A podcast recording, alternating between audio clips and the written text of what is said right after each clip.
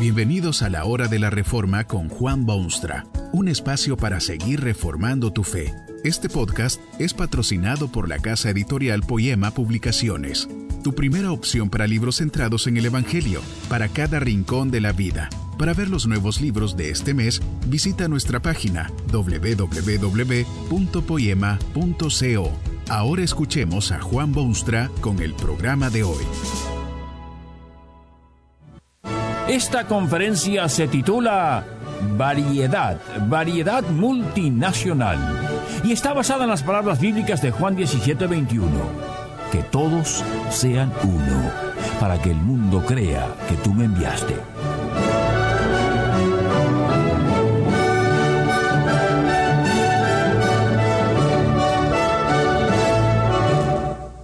La Iglesia de Jesucristo no es propiedad exclusiva de ninguna nación ni continente.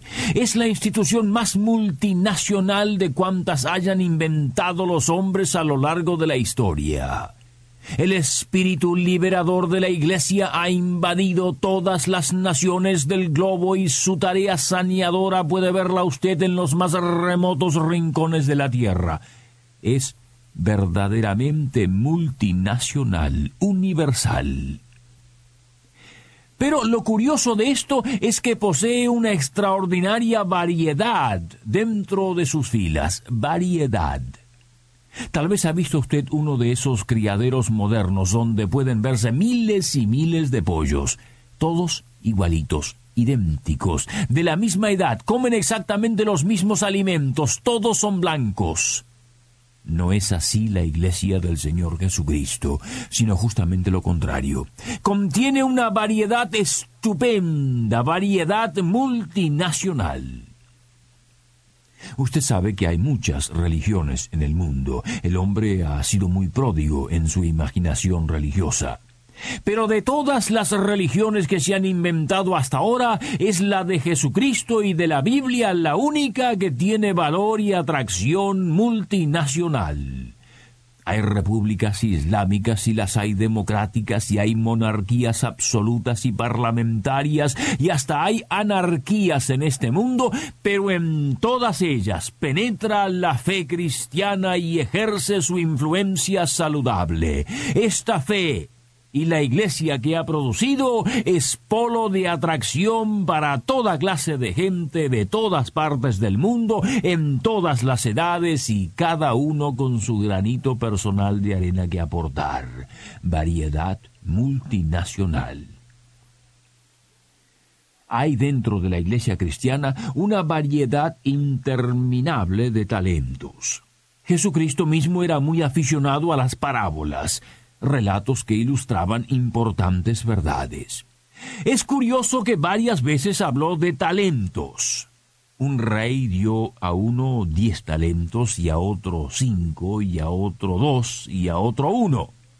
Les dio orden de invertir sus talentos, de ponerlos en uso y se fue luego en largo viaje. Cada uno de quienes habían recibido talentos tuvo que dar cuenta tiempo después. Pero lo interesante es que cada uno recibe talentos y cada uno recibe distinta cantidad de talentos. Hay una variedad estupenda de valores personales, de capacidad humana, de recursos y dones los apóstoles mismos, seleccionados personalmente por el Hijo de Dios, demuestran esta variedad, porque un Pedro era hombre de emociones y de acción precipitada, mientras que un Juan era un hombre de pensamientos y de mística espiritual. Esta misma variedad puede verse hasta en el nivel totalmente local de la Iglesia. Visite usted alguna congregación de Jesucristo y verá allí la variedad más extraordinaria que pueda un hombre moderno imaginarse. En la misma agrupación encuentra usted un famoso presidente de banco y un empleado del municipio, un ama de casa con diez sirvientas y una de las sirvientas en el mismo banco. Hay variedad de personalidades Hay un capítulo muy especial en la Biblia. Se halla hacia el fin del libro divino y hace referencia a los tiempos pasados, a los héroes de la fe, a los santos que han pasado ya por el mundo y han llegado a la gloria. Menciona la increíble variedad de estos santos ya eternos. Uno no vio muerte. Otro fue esclavo en la corte egipcia, pero llegó a ser libertador ejemplar de la historia. Una mujer de la vida que salió en defensa de Dios y de su causa. Una esposa estéril que tiene hijos al fin. Un soldado victorioso como Gedeón y un hombre de impresionante musculatura como Sansón. Contemple usted este mismo fenómeno entre quienes fueron inspirados para escribir la palabra de Dios. Hay entre ellos labriegos convertidos en profetas, reyes gloriosos y pescadores humildes. Hay poetas y soldados y hasta un médico también. ¿Creía usted que la iglesia es tan solo para cierta clase de gente, para cierto nivel social o económico? Usted no podrá encontrar variedad más extensa e interesante en todo este vasto mundo. Todas estas clases de gente han sido sacados de su condición natural, redimidos del pecado y hermanados por la fe común en su Salvador y Señor. En su indescriptible variedad son un solo cuerpo. Esta misma realidad puede verla usted hoy mismo en aquellas iglesias que fielmente representan las enseñanzas maravillosas del Hijo de Dios. Sea usted quien sea, diez talentos o cinco o tan solo uno, pobre o rico, estudiado o alumno principiante, hay lugar para usted en esta iglesia magnífica de variedad multinacional. Multinacional. Esto es importante. Dios trazó sus planes desde tiempo inmemorial, a pesar de que hay quienes opinan que fue Jesucristo quien cambió las cosas. Pero cuando Dios hizo la primerísima promesa a sus entristecidas criaturas, les dijo que sería en la simiente de la mujer que habría esperanza, no en una nación o persona o grupo de gente. Más tarde habló a su siervo Abraham y fue a él que le dijo que en tu simiente serán benditas todas las naciones de la tierra, todas las naciones. Las leyes de Dios obligaban a su pueblo a tratar a los extranjeros y forasteros con hospitalidad excepcional. Una moabita entró en la línea de la cual vino más tarde el mismo Jesucristo. Un profeta Jonás viaja una larga distancia para llevar a un pueblo odiado el mensaje del perdón divino. Pero fue cuando Cristo falleció en una cruz inolvidable que la Iglesia se convirtió verdaderamente en la mejor multinacional de la historia. El mundo mediterráneo oyó el Evangelio y lo aceptó. Todo el vasto imperio romano doblegó al fin su altiva cabeza ante el estandarte de la cruz. El mensaje renovador invadió las tierras europeas y de allí fue llevado a los cinco continentes, de modo que hoy en día hay miembros de esta iglesia en prácticamente todas las naciones conocidas, oprimidas y libres, potencias o en desarrollo, grandísimas y diminutas. Pero antes de dejar este mundo para ir a sentarse al trono soberano del cielo, Jesucristo reunió a los suyos y les dio una orden que hasta hoy ha sido imposible desobedecerla. Les dijo que recibirían poder al recibir el Espíritu Santo, y esta es la orden. Y me seréis testigos en Jerusalén, en toda Judea, en Samaria y hasta lo último de la tierra debían empezar donde estaban, en Jerusalén, avanzar luego a las regiones vecinas, no dejar de lado lugar tan dispar como Samaria y de allí pasarse con su prédica hasta lo último de la tierra. Multinacional de verdad, indescriptible variedad.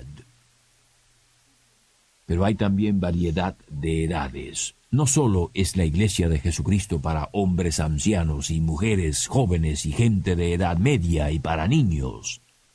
lo es también de todas las edades de la historia.